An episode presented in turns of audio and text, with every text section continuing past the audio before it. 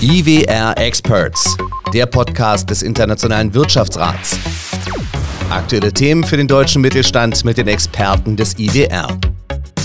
Hallo und herzlich willkommen zu Folge Nummer 6 der IWR Experts, dem Podcast vom Internationalen Wirtschaftsrat. Mein Name ist Till Mildebrat und ich freue mich sehr, dass Sie wieder mit dabei sind. Innovationsmanagement der Innenstädte nach Corona. So ist unser Thema heute und ich freue mich sehr, meinen Gast jetzt begrüßen zu dürfen.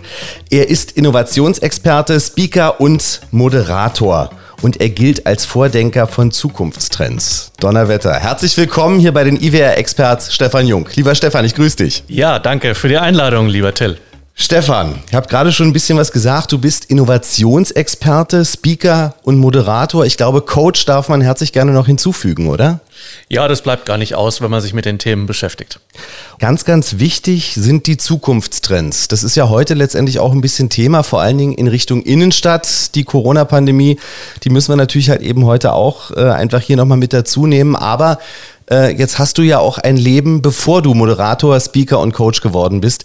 Erzähl doch mal ein bisschen, zeig uns doch mal deinen Lebenslauf. Ja, da mache ich den mal im Schnelldurchgang. Also in in Gießen in Hessen geboren, aufgewachsen, zur Schule gegangen, Abi gemacht, Bundeswehr Wehrzeit absolviert und danach stand für mich fest, ich werde Rechtsanwalt, also nichts wie weg zur, zur Uni und angefangen zu studieren. Dann nach drei Semestern habe ich festgestellt, ach, das ist mir eigentlich viel zu langweilig und ich habe eine Pause eingeschoben und habe im Eiltempo eine Ausbildung zum Kaufmann im Einzelhandel gemacht, also sowas richtig ordentliches, wie man so schön sagt, gelernt und äh, das Ganze bei der Karstadt AG. Das ist ja richtig bodenständig. Das kann man, glaube ich, wirklich so sagen, ja. Ja, absolut. Und äh, damals war das ja auch noch eine tolle Geschichte. Also da ist man noch ins Kaufhaus gegangen, weil man neue Sachen entdecken wollte. Da war das noch die schöne neue Welt. Da war das die Alternative zum Otto-Katalog, der zu Hause auf dem Wohnzimmertisch lag. Wenn ich hier ganz kurz einmal einhaken darf, ist eigentlich Wahnsinn, oder? In was für kurzer Zeit sich doch dieses so komplett verändert hat. Also nicht, dass nicht heute auch noch mal jemand in die Geschäfte geht, ähm, ist ja auch letztendlich heute unser Thema, äh, unter anderem halt eben auch. Aber trotzdem eigentlich Wahnsinn, dass sich doch innerhalb von äh, 10, 15 Jahren doch eigentlich das komplette Kaufverhalten einmal gedreht hat, oder? Ja, wir erleben natürlich eine, eine unglaubliche Beschleunigung. Und ich werde ganz oft gefragt, wann wird das mal wieder ein bisschen langsamer? Und ich bin ganz ehrlich, das wird nie mehr langsamer. Das wird immer schneller werden. Wir stehen erst am Anfang einer raketenhaften Explosion von Wissen und von sich immer schneller verändernden Zyklen. Und ähm, ja, das ist eine Herausforderung. Obwohl ich glaube, dass man sowas ja auch immer ganz gut als Chance äh, auch ansehen kann, weil du hast es gerade letztendlich gesagt, ändern können wir es ja nicht, weil zurückdrehen können wir die Zeit nicht. Ganz genau, so ist es. Also wir müssen uns natürlich überlegen, wie gehe ich damit um? Wie finde ich da meinen Platz? Und natürlich, wie nehmen wir die Menschen mit, die eigentlich gerne alles so behalten möchten, wie es heute ist?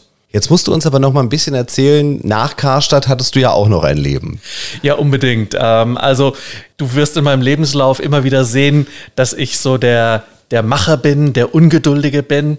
Und ähm, ich habe also dann mich entschieden, in die Beratung zu gehen direkt danach und äh, bin für meinen ersten Job nach Stuttgart umgezogen und habe dort in ganz Süddeutschland in den Innenstädten mich um das Thema Einzelhandel, Vermietung, Shopping gekümmert, also schon so der erste Hinweis auf das Thema Innenstadt. Und das habe ich fünf Jahre lang insgesamt gemacht und bin danach sozusagen von der Beraterseite auf die Vermieter-Investorenseite gewechselt und war dann verantwortlich für Gewerbeimmobilien auf der ganzen Welt, so im Wert von 12 Milliarden Euro und ähm, habe mit einem relativ großen Team dann für das Management dieser Büros, Shopping Center, Hotels gesorgt.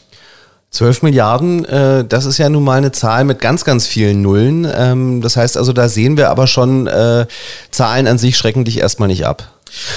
Nee, also ich habe schon großen Respekt vor diesen Zahlen, äh, insbesondere wenn, wenn man sie nicht selbst so hat und bewegt. Ähm, aber das, das schreckt nicht ab. Also du musst schon äh, deinen Entscheidungsmuskel auch trainieren und äh, auch den Mut haben zu sagen, so, ich schlage jetzt vor, dass wir das Haus abreißen und da was Neues hinbauen. Und so sieht die Kalkulation aus. Und das sind immer Entscheidungen, die mindestens im Millionenbereich lagen. Das kann ich mir auf jeden Fall vorstellen.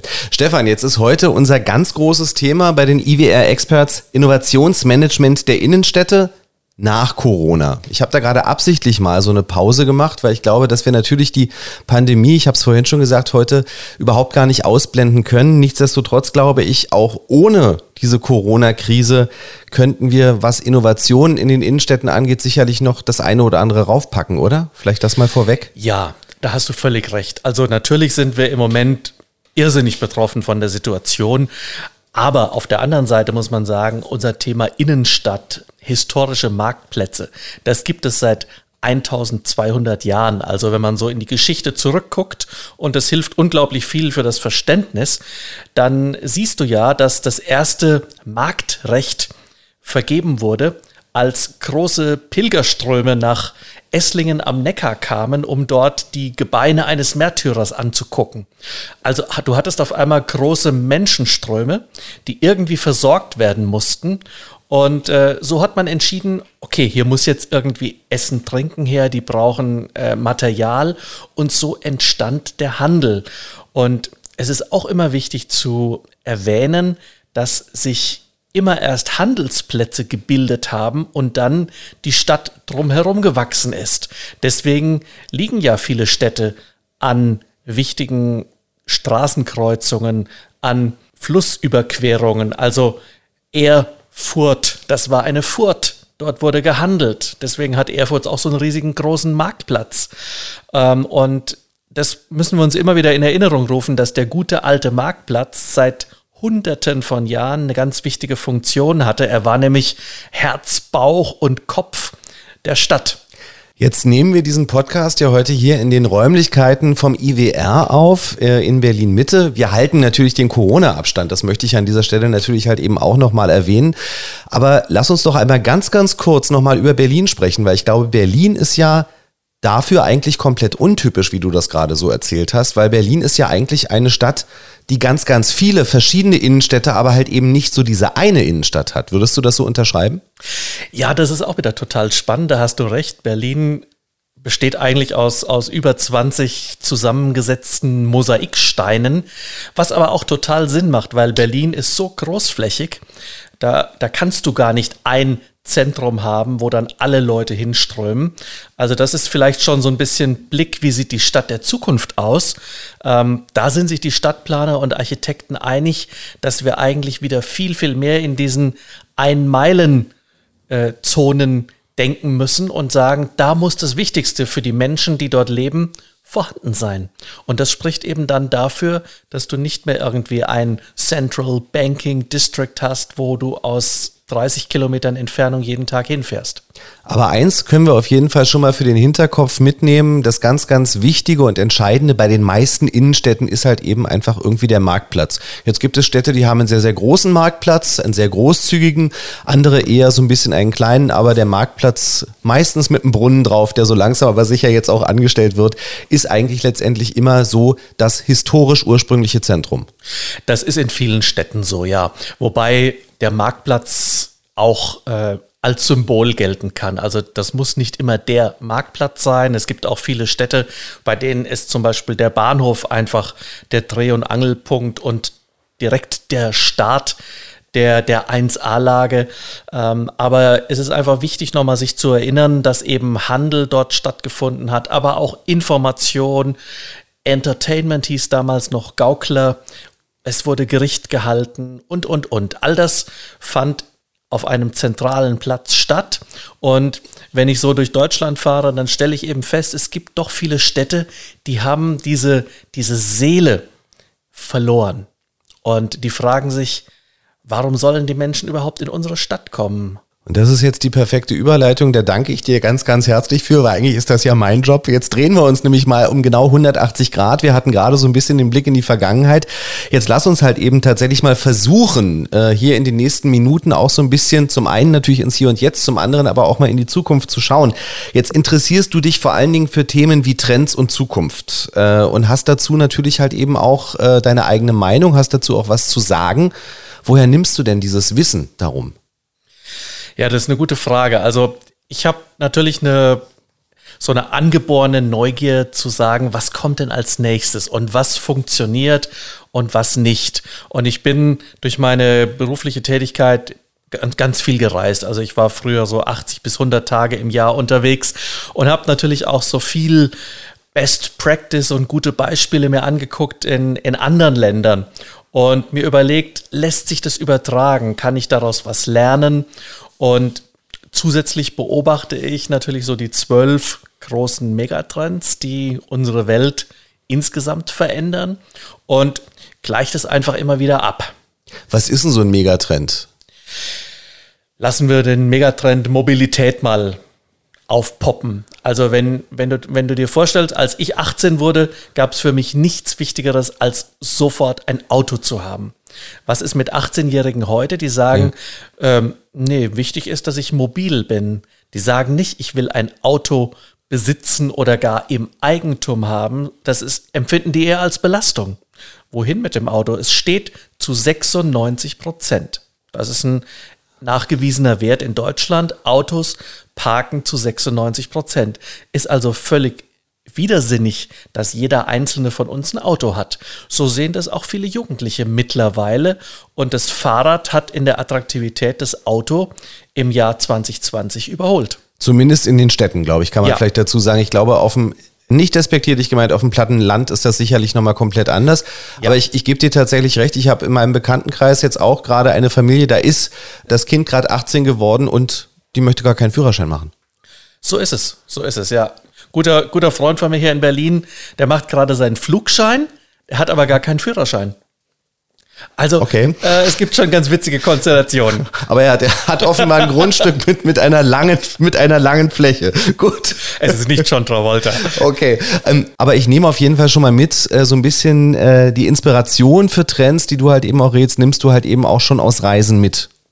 Ja, also da kannst du schon ganz viel einsammeln. Ich lese natürlich irgendwie jeden Tag 30 Newsletter. Ich, ich gucke mir ganz viel, ganz viel YouTube an. Ich recherchiere sehr, sehr viel. Ich telefoniere, ich zoome, ich, ich wähle mich in, in Webinare ein. Also ich habe schon so eine, eine, eine gute Neugier, die mich da immer antreibt. Hast du da eine Lieblingsstadt oder sowas, wo du sagst, Mensch, hier habe ich wirklich schon viele, viele Trends gesehen, die ich sehr, sehr gerne mitgenommen habe? Das lässt sich nicht so mit einer Stadt beantworten, aber es ist nach wie vor so, dass auf meinen Reisen in den USA ich sehr, sehr frühzeitig äh, spannende Themen sehe. Also ich habe vor, vor vier Jahren habe ich das, den ersten Laden von Peloton gesehen und habe gesagt, wow, das kommt. Und da haben in Deutschland alle gesagt, hä, was ist das?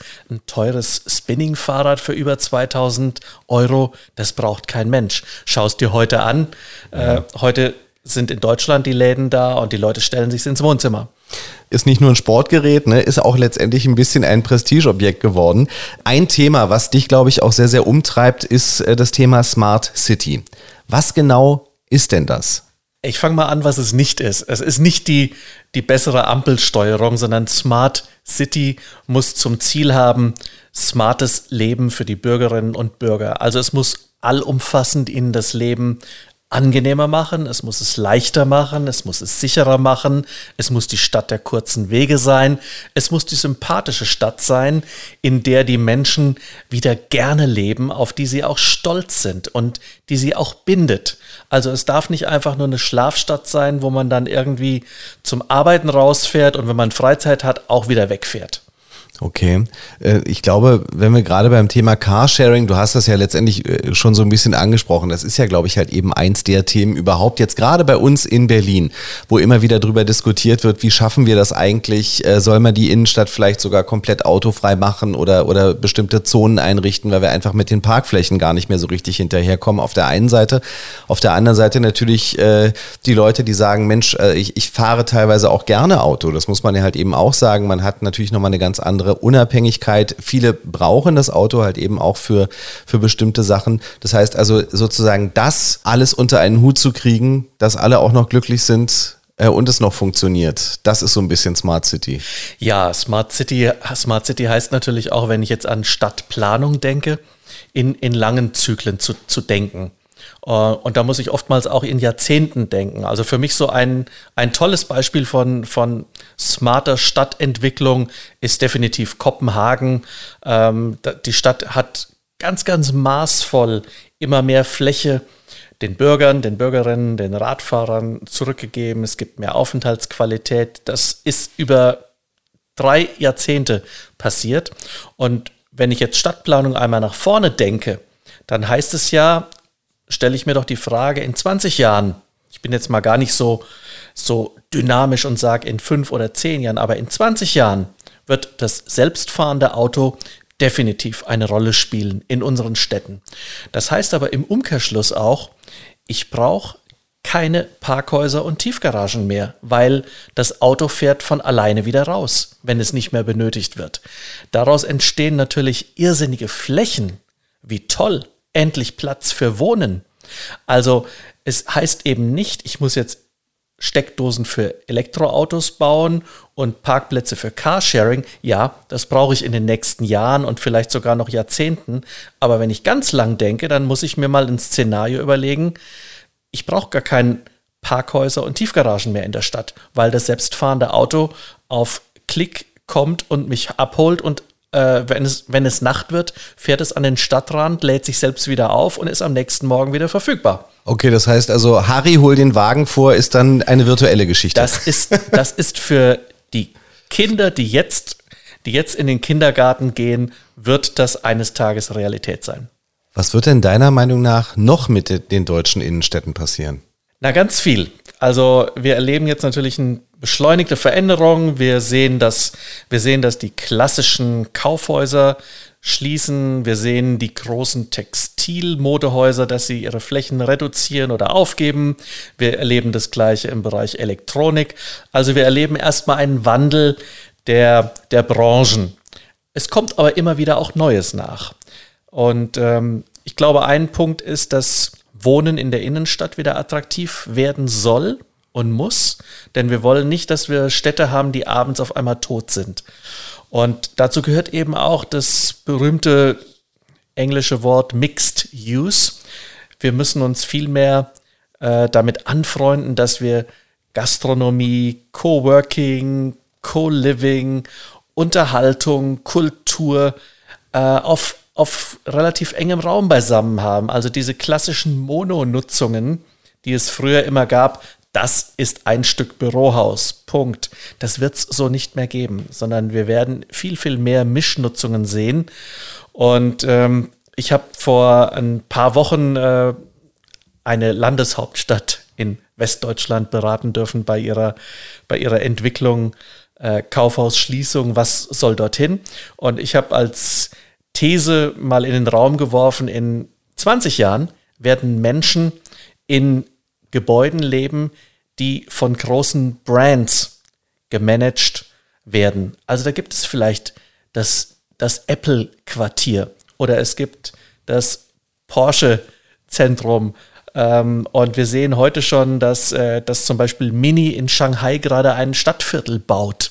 Also Menschen suchen Brands, mit denen sie sich identifizieren und sie werden vielleicht in so einem Mikrokosmos, in so einer Microcity innerhalb der Stadt leben. Weil ich glaube, das ist ja auch schon einer der Trends überhaupt, dass man halt eben wirklich, ich nenne das jetzt mal Wohnquartiere äh, baut, wo halt eben ich sozusagen alles eigentlich aufeinander habe. Das heißt also, ein Kiez entsteht da künstlich, soll aber funktionieren. Absolut, ja. Und wir, wir werden ganz sicher erleben, dass äh, völlig neue Mitspieler auf einmal kommen. Wir haben ja erlebt, dass die Stadt Toronto vor wenigen Jahren eine Ausschreibung gemacht hat für die Gestaltung eines Stadtquartiers am Fluss und gewonnen hat ein, ein amerikanisches Softwareunternehmen, die für einige Milliarden dort eine Stadt entwickeln wollten. Sidewalks, das sind auch nicht mehr die klassischen Player und wir sehen einfach, dass solche Disruption von, von, von Stellen kommt, die wir gar nicht erwarten, die wir gar nicht auf dem Schirm haben, die gar nicht von unserem Wettbewerb kommen, sondern vielleicht von Amazon oder von Google. Jetzt ist das Thema Mietendeckel äh, gerade hier natürlich in Berlin extrem heiß diskutiert. Ich möchte jetzt diese Diskussion gar nicht so groß aufmachen, aber wir sehen ja letztendlich daran halt eben, dass es auf der einen Seite natürlich halt eben ein ganz, ganz klares, ähm, wir brauchen bezahlbaren Wohnraum gibt und auf der anderen Seite aber natürlich halt eben auch Häuser und Wohnungen natürlich auch ein Invest sind. Wie stehst du denn eigentlich dazu, wenn ich das mal so direkt fragen darf? Puh, Ganz, ganz, ganz schwierige Frage. Also auf der einen Seite haben wir die Situation, dass unglaublich viel Kapital da ist, was nach wie vor in Immobilien investieren möchte. Wir brauchen aber gar nicht mehr, gar nicht mehr Flächen, sondern wir brauchen eine ganz andere Qualität an Flächen. Wir sehen den Trend Tiny Houses. Wir sehen Micro-Apartments. Also wir brauchen äh, neben der Smart City brauchen wir auch Smart Living und das kann auch durchaus auf kleinerem Raum stattfinden und dann wird es unterm Strich auch wieder bezahlbarer. Wir werden auch immer mehr Querfinanzierung eines Tages sehen. Dann werden wir Wohnungen haben, wo du für 400 Euro in Berlin wohnst, wo du aber innerhalb deines Campus so viel Geld noch ausgibst, dass es irgendwo querfinanziert werden könnte. Also ich glaube, da wird es viele Mischformen geben. Und ja, ich halte die Mietenexplosion für, äh, für nicht schön. Ich halte aber einen, einen regulierten staatlichen Mietendeckel auch nicht für das richtige Instrument, um zu sagen, äh, wenn schon nicht alle gleich glücklich sein können, dann müssen wir jetzt mit dem Rasenmäher da irgendwie drüber fahren. Auch nicht optimal. Stefan, jetzt heißt unser Thema heute Innovationsmanagement der Innenstädte nach Corona. Jetzt erklär uns doch vielleicht erstmal so aus deiner Sicht, was macht denn Corona momentan? Was macht diese Pandemie denn im Moment mit unseren Innenstädten? Tja, die macht zweierlei Dinge. Ähm, einmal sorgt sie natürlich für eine Vollbremsung, was Frequenz angeht, was Handel angeht. Und sie sorgt auf der anderen Seite für eine Beschleunigung, nämlich im Bereich der Digitalisierung. Und wenn du dir mal vorstellst, Deutschland hat ungefähr 400.000 Läden, mal so ganz grob geschätzt. Davon haben per heute 14 Prozent noch nicht mal eine Homepage, geschweige denn irgendwelche Social-Media-Aktivitäten, Online-Shops oder sonstige Dinge. Also die Digitalisierung ist bei vielen einfach stecken geblieben und da ist es ganz gut, dass, dass hier eine Notwendigkeit entstanden ist, dass zumindest viele, wenn auch gezwungen und ein bisschen hektisch, gesagt haben, okay, jetzt müssen wir es aber endlich anpacken. Also ich sage das jetzt mal so frei Schnauze, als ein bisschen auch der Tritt in den Hintern? Unbedingt, absolut, ja. Unsere Innenstädte, die sind, die sind nicht innovativ, die laufen eigentlich dem Kundenverhalten regelmäßig hinterher. Was müsste denn jetzt mal unabhängig von Corona, was müsste denn dann aber eigentlich verändert werden, damit wir diesen schnelleren Wandel, den du forderst, ähm, halt eben mitgehen können? Naja, wir haben ja zumindest äh, in der Politik hat man jetzt erkannt, dass es einen Innenstadtkümmerer braucht. Und äh, ganz viele Städte, mit denen ich regelmäßig spreche, die haben eben neben ihrer Wirtschaftsförderung jetzt wirklich jemand, der sich ganz ausdrücklich um das Thema City Marketing kümmert.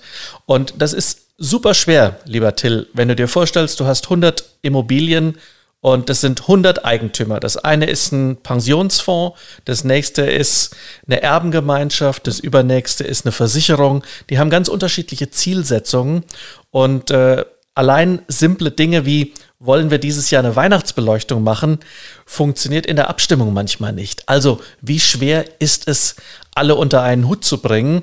Äh, ich persönlich bin ein großer Freund zum Beispiel von den Business Improvement Districts, mit denen du ja mit durchaus mit ein bisschen Druck und Zwang die Hauseigentümer und die Betreiber zwangsverheiraten kannst, damit sie gemeinsame Aktionen machen. Und in ganz Deutschland siehst du hervorragende Beispiele, wie dadurch schlechte und langweilige Straßen plötzlich wieder aufgeblüht sind. Du hast gerade äh, gesagt, 14 Prozent, glaube ich, aller Geschäfte mhm. haben noch keine Homepage. Du hast Social Media auch schon angesprochen. Wie wichtig ist denn eigentlich auch für die Innenstädte ein Social Media? Ich meine, wir erleben das, bleiben wir mal beim Beispiel von Berlin. Da gibt es ja nun einige Kampagnen, die gestartet worden sind. Einige, wie ich finde, sehr, sehr erfolgreich und sehr, sehr gut. Bei dem einen oder anderen kann man auch anderer Meinung sein, muss man ja aber nicht immer. Absolut. Also Social Media ist ja jetzt auch so eine, eine Wolke an, an Schlagworten. Also wenn ich das mal genau aufbreche, gibt es im Moment ungefähr 250 Social Media Kanäle. Die kann ich natürlich gar nicht bedienen als Stadt oder als, als Quartier. Ich muss mir also irgendwo drei bis fünf wichtige Kanäle rausgreifen und muss die regelmäßig bespielen und muss mir natürlich auch gucken, wo ist denn meine Zielgruppe unterwegs. Und was dabei unglaublich an Bedeutung gewinnt, ist auch das, auch das Thema Bewegtbild. Also viele sind überhaupt nicht auf YouTube aktiv und die meisten denken, das ist wahnsinnig aufwendig, das kostet viel Geld, da brauche ich Technik und alles. Nee, wir haben heute acht Milliarden Regisseure, Kameraleute und Aufnahmeleiter mit ihrem eigenen Smartphone. Und es muss nicht alles perfekt sein. Äh, also Bewegtbild erzeugt natürlich Aufmerksamkeit. Und gute Social-Media-Arbeit heißt aber auch, das kann nicht einer mal nebenbei ein bisschen mitmachen, sondern das braucht einfach Zeit. Und es braucht natürlich halt eben auch die richtige Strategie, obwohl man das ja auch bei in vielen Städten schon äh, mitbekommt, dass über QR-Codes Gebäude erklärt werden. Ne? Was ist denn das für ein Gebäude? Obwohl das ja letztendlich nun wiederum eigentlich eher nur für die Touristen ist. Ja, aber da sprichst du was, was ganz Spannendes an. Ähm, der, der Mensch hat natürlich eine spielerische Ader und er, er interagiert gerne. Also solche Dinge sind super, super wichtig. Und ich habe vor Jahren begonnen, als einen der großen Megatrends immer über Gamification zu sprechen. Und ich schaute immer in völlig, in völlig ratlose Gesichter, äh, die mich so anschauten wie, was? Rumspielen? was soll denn das jetzt für ein Trend sein? Wir sind hier doch bei einer seriösen Konferenz. Aber wenn du dir anguckst, dass die Gaming-Industrie heute 100 Milliarden Umsatz macht, mit über 20 Prozent jedes Jahr wächst, dass große Unternehmen, Konzerne das immer mehr in ihre Strategie einbinden, dann sind eben solche kleinen Sachen wie ich klicke drauf und Virtual Reality und Interaktion und ich mache eine Schnitzeljagd und solche Sachen machen den Leuten einfach Spaß. Ja, und ich kann mir auch vorstellen, dass sie halt eben auch vor allen Dingen dann auch gezielt teilweise sogar da mitmachen und also gezielt möglicherweise auch wohin fahren. Total, total. Also wenn ich nochmal auf die smarte Stadt kurz zurückkomme von vorhin. Ähm, ich werde immer gefragt, was gibt es denn für Beispiele? Und wenn ich dann irgendwelche Metropolen auf der Welt nenne, dann höre ich immer, ja, aber das funktioniert ja bei uns nicht. Deswegen nenne ich sehr, sehr gerne die Mittelstadt Ahaus in der Nähe der holländischen Grenze. Dort hat man vor 20 Jahren begonnen, die Digitalisierung in der Stadt voranzutreiben. Und äh, dort kannst du heute alles über eine App in der Stadt machen. Und denen ist es zum Beispiel gelungen, die haben einen, jeden Abend um 20.20 Uhr 20 einen Stadtquiz veranstaltet. Und da haben jeden Abend fast 10.000 Menschen teilgenommen in einer Stadt, die 40.000 Einwohner hat.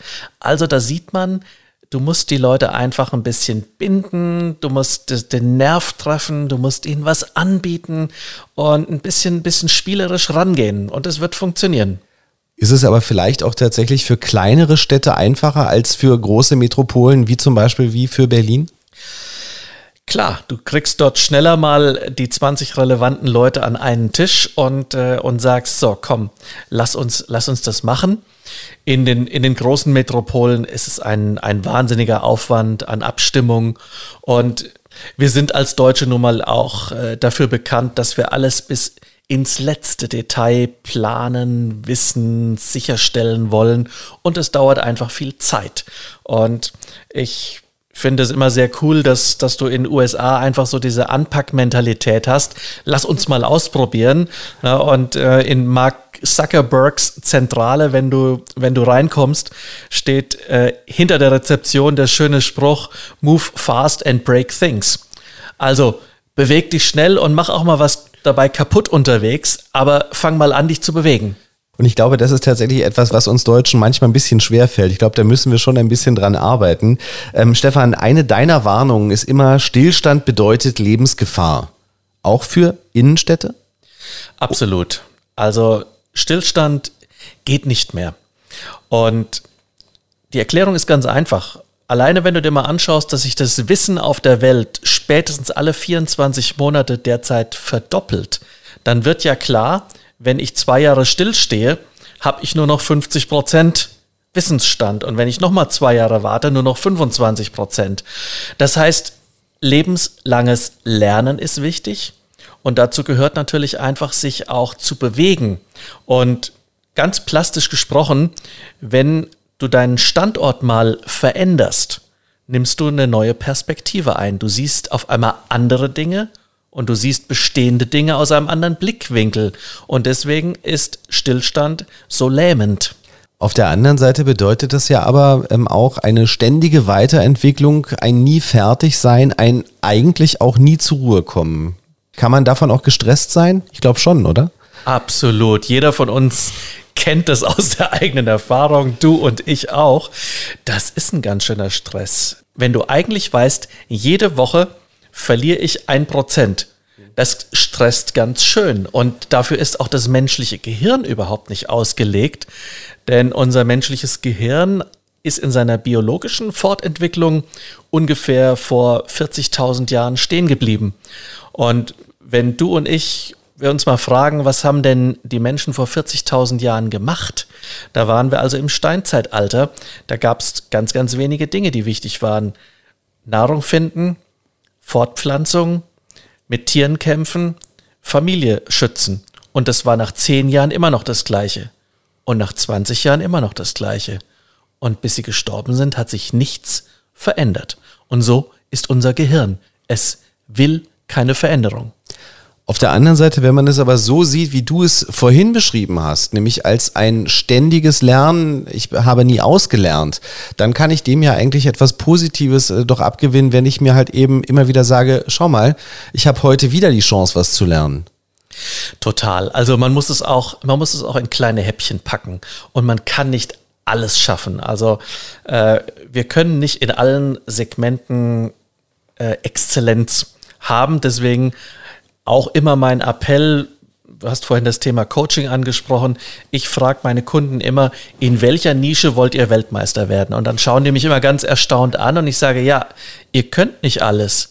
Macht lieber einen winzigen Bereich perfekt, als dass ihr zehn Sachen mittelmäßig macht. Mhm. Und jeder kann irgendwas. Ich glaube, das sagt ein Freund von mir immer, das meint er so ein bisschen flapsig, aber eigentlich ist da da was dran, ne? Total. Absolut, bin ich immer dafür.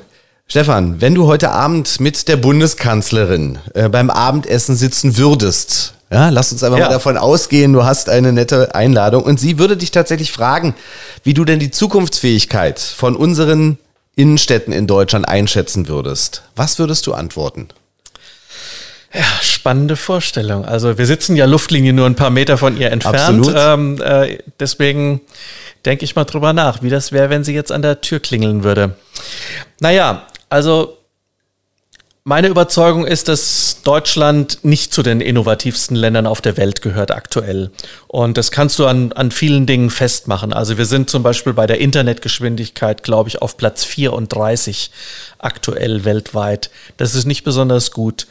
Ähm, wir sind bei dem Thema künstliche Intelligenz, da gibt es so einen Dreijahresvergleich, sind wir um 52 Positionen zurückgefallen, währenddem zum Beispiel Frankreich alle überholt hat. Da tut man zum Beispiel für das Thema künstliche Intelligenz ganz viel. Ähm, es gibt eine Untersuchung im Bereich, äh, wie digital sind unsere Schulen. Ähm, da haben wir vernichtend abgeschnitten. Und ich habe gerade gestern mit einem Kunden in Frankfurt gesprochen, der sagte, wir haben hier Lehrer, die packen am Sonntag 20 Briefumschläge mit neuen Aufgaben und verschicken die postalisch an die Kinder. Das darf doch nicht wahr sein, oder? Wir sind im 21. Jahrhundert angekommen. Und deswegen würde ich der Bundeskanzlerin äh, ganz klar sagen, äh, wir verlieren hier im Moment wichtige Plätze und wir müssen viel, viel mehr tun. Und äh, wir haben in Deutschland tolle Innenstädte, um die uns die ganze Welt beneidet.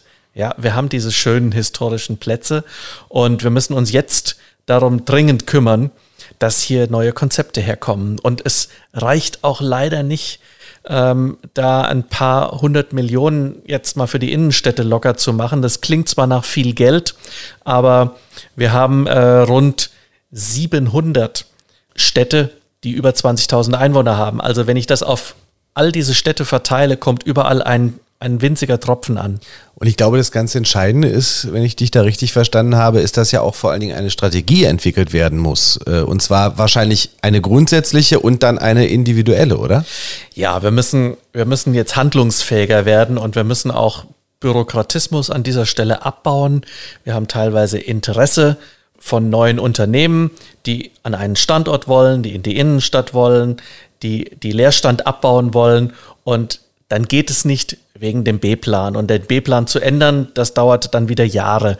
Also da müssen wir, da müssen wir uns einfach auch mal in die Augen gucken und sagen, ist das wirklich noch das richtige zeitgemäße Vorgehen? Wir brauchen hier viel, viel mehr Mut und Aufforderung zu Unternehmertum und nicht immer wieder die deutsche, äh, die deutsche Schnappatmung, ui, da, da verändert sich was. Also das heißt auch hier wieder mal der Blick auf das halb volle und halt eben nicht auf das halb leere Glas. Äh, eine Sache, äh, Stefan, würde ich ganz gerne an dieser Stelle noch einmal ansprechen. Und zwar, ich selber habe eine ganze Zeit lang an der Weinstraße äh, gearbeitet und gelebt. Und ich weiß halt eben, dass dort zum Beispiel wirklich ein ganz, ganz großes Problem der Innenstädte war die grüne Wiese wo halt eben natürlich dann draußen halt eben große Elektromärkte halt eben aufgemacht haben, die sozusagen aus den Stadtzentren rausgegangen sind. Ich habe immer eine Sache damals nie so richtig verstanden, warum man nicht versucht hat, da ein bisschen mehr in den Dialog zu gehen und zu sagen, es ist ja trotzdem irgendwie noch so ein Handel. Mhm. Muss man da auch weiterdenken oder bin ich da viel zu naiv?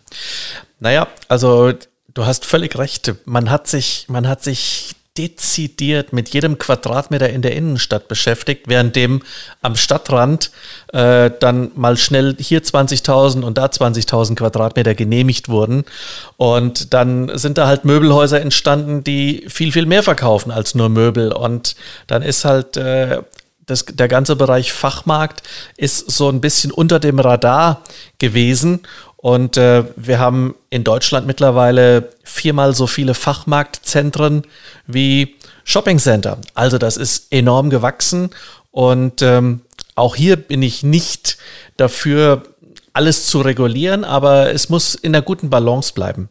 Und ähm, vielleicht gelingt es ja auch einige von diesen äh, Unternehmen, die, die auf die grüne Wiese gegangen sind, jetzt wieder in die Innenstadt zu holen. Wir sehen ja, dass IKEA, dass, äh, dass, dass auch Lebensmitteldiscounter äh, sich bereit machen für kleinere Formate in der Innenstadt und das finde ich gut.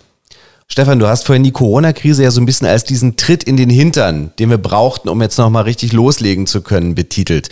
Ich glaube schon, dass die deutschen Innenstädte durchaus die Chance haben, das halt eben auch umzusetzen, oder? Absolut. Also wir werden sehen, es kommen komplett neue Player, mit denen wir heute noch gar nicht gerechnet haben. Also wenn du jetzt mal anschaust, die ganzen Lebensmittellieferdienste, egal ob die jetzt Gorilla, Flink äh, oder, oder Picknick oder wie sie alle heißen, die mieten im Moment gerade überall äh, kleine dezentrale Lager an in den Innenstädten, 300, 400 Quadratmeter, um dann mit ihren Elektrobikes binnen 10 Minuten Lebensmittel auszuliefern. Wie toll! Ich habe es gerade ausprobiert in Hamburg. Es funktioniert tatsächlich exakt nach 10 Minuten klingelt es an der Tür. Also diese Mieter haben wir vor, vor einem Jahr noch gar nicht gekannt und es werden weitere kommen. Wir werden viel, viel mehr im Bereich Gesundheit erleben und zwar so ein wirklich 360-Grad-Blick auf das Thema Gesundheit, Wellness, Wohlfühlen, Happiness, dann auch gerne mal Entschleunigung, äh, damit wir von diesem rasanten Tempo einfach auch uns, auch uns mal wieder gezielt mal disconnecten. Und ähm, wir sehen, dass viele, dass viele Fitnessclubs in Innenstädte gehen. Ne? Ich habe gerade in der Mittelstadt einen ehemaligen großen Modemarkt angeschaut. Ähm, da wird jetzt ein Fitnessstudio einziehen. Also es kommen neue Nachnutzungen, aber das wird nicht von heute auf morgen gehen. Entschleunigung hat uns ja letztendlich auch äh, die Pandemie natürlich gebracht und zwar auf eine Art und Weise, die wir eigentlich alle gar nicht wollen. Lass uns doch einmal jetzt so ein bisschen zum Schluss mal versuchen, den Blick in die Glaskugel zu werfen. Was glaubst du denn? Wie lange werden wir denn noch brauchen, um wieder so ein bisschen mehr Normalität zu bekommen? Ich bin überzeugt, dass wir die, die Normalität, die wir vor der Pandemie kannten, nicht mehr eins zu eins erreichen werden. Also es wird eine neue Normalität werden. Und ich hoffe, dass wir im September, Oktober so weit sind, ähm, dass wir viele Dinge wieder tun können. Und viele Zeichen, die ich wahrnehme, die deuten darauf hin, dass, dass es gelingen könnte. Und deswegen ist, ist tatsächlich ein Blick in die Glaskugel, wenn ich das wüsste, wäre ich sehr, sehr froh. Und äh, ich glaube, auch die größten Experten wissen es nicht. Man kann einfach nur schätzen, wann das wieder sein wird. Und ich merke zumindest, äh, dass ich, dass ich gerade als, äh, als Speaker für Vorträge enorm viele Anfragen bekomme, wieder ab September, Oktober. Also da scheint eine Zuversicht zu wachsen, dass wir da dann zumindest vielleicht über Hybridformate langsam wieder uns alle treffen können und wie wunderbar wäre das? Weil auch gerade aus Sicht der Innenstädte, glaube ich, halt eben so etwas wie Gastronomie, Kultur halt eben das ist, jetzt mal unabhängig, dass es diesen Branchen gerade wirklich übelst schlecht geht, dass das natürlich aber auch das ist, was ja halt eben den Innenstädten halt auch richtig fehlt. Unbedingt, ja. Also die Menschen sehnen sich danach, sich wieder zu treffen und auf Terrassen zu sitzen. Wir sehen es ja jetzt äh, seit ein paar Tagen, seit ein paar Wochen, wo in Schleswig-Holstein die Außengastronomie erlaubt ist. Äh, nicht wenige aus Hamburg fahren dann äh, an die Ostsee, weil sie sich auf eine Terrasse setzen wollen, um mal einen Kaffee zu trinken. Wir müssen das hier natürlich bei uns noch mit Abstand machen, aber das machen wir jetzt auf jeden Fall. Ein Käffchen trinken wir noch. Lieber Stefan, ich bedanke mich ganz, ganz herzlich, dass du hier heute zu Gast warst bei den IWR Experts. Ich hoffe, du hast dich wohlgefühlt. Super wohlgefühlt, lieber Till. Herzlichen Dank für deine guten und sympathischen Fragen. Das äh, war wirklich lebhaft und äh, hat mich gefordert und inspiriert. Das freut mich doch sehr. Du darfst jederzeit sehr, sehr gerne wiederkommen, lieber Stefan. Also mach es gut, hab vielen herzlichen Dank. Und bedanken möchte ich mich natürlich auch bei Ihnen, dass Sie sich das angehört haben hier, die IWR Experts. Und wenn es Ihnen gefallen hat, dann freuen wir uns, wenn Sie das natürlich mit einem Daumen hoch in der Kommentarliste zeigen und uns vielleicht auch abonnieren. In diesem Sinne, Ihnen alles Gute. Wir hören uns im nächsten Monat. IWR Experts, der Podcast des Internationalen Wirtschaftsrats. Aktuelle Themen für den deutschen Mittelstand mit den Experten des IWR.